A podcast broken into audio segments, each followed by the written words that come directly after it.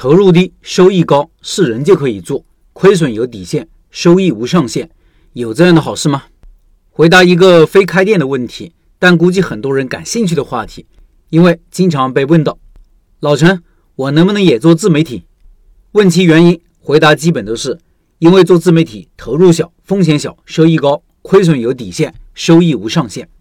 我问还有其他吗？没有。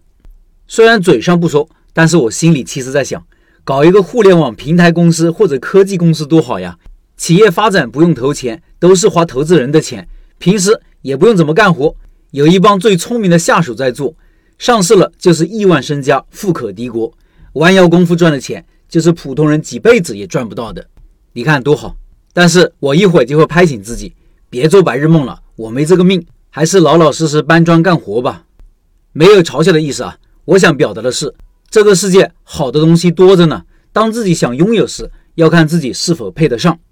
做自媒体门槛确实不高，只要会说话，拿个手机就可以开始，基本上是人就可以做。但是做自媒体并非为了消遣娱乐，而是要盈利，要能养家糊口，这就难了。在我看来，做自媒体有一个最难的地方，就是要有持续稳定、高质量的内容输出。记住啊，一个不能少，持续的、稳定的、高质量的内容输出。持续就是要一直做，不是说搞一个月或者搞一年就不搞了。你要想取得一点点成绩，可能要持续两到三年时间。早期可能没多少人关注你，没有任何收入，甚至看不到任何希望。你能否坚持至少一年时间？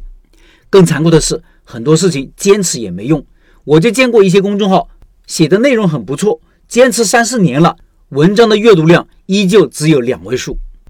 稳定就是内容的输出要稳定，质量要稳定，不要上次九分，这次一分，而是要次次都八九分，而且方向要一致，不要今天写这个，明天说那个，让读者搞不清你要专注于什么领域。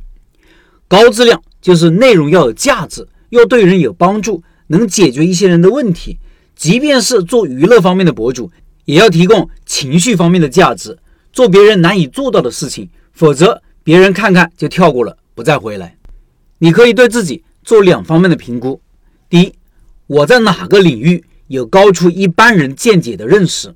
要高出一般人哦，不是别人说啥你也是啥。思考要独立，要有差异化。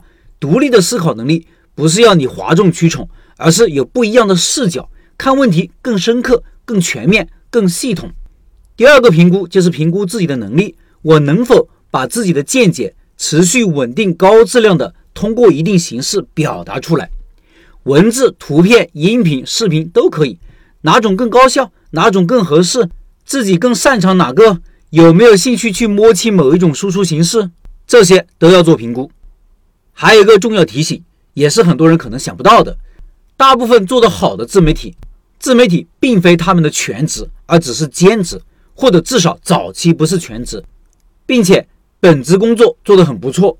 为什么会是这样的情况呢？原因有两个：一是因为是兼职，收入来源并非完全依靠自媒体本身，所以能熬过早期的不盈利期；二是因为本职工作的成功是自媒体成功的基础。这一点我认为是最重要的。本职工作成功，说明认知和能力都超出一般人，脑子里有货，思想独立。而本职工作呢，也是源源不断的为自媒体提供思想灵感和素材。我开店也做自媒体，了解两者的共性和不一样的地方，哪个容易，哪个难呢？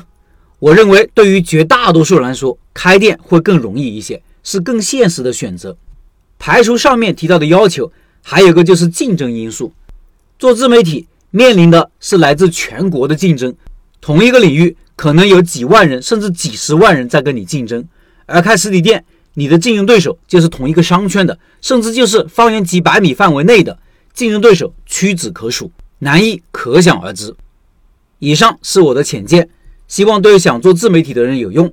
但因为我的自媒体并不是很成功，所以说的不一定对，仅做参考。另外，八月份的拜师学艺项目是瓦香鸡米饭单品爆品店，感兴趣老板进入交流群和段老板直接交流，音频下方有二维码。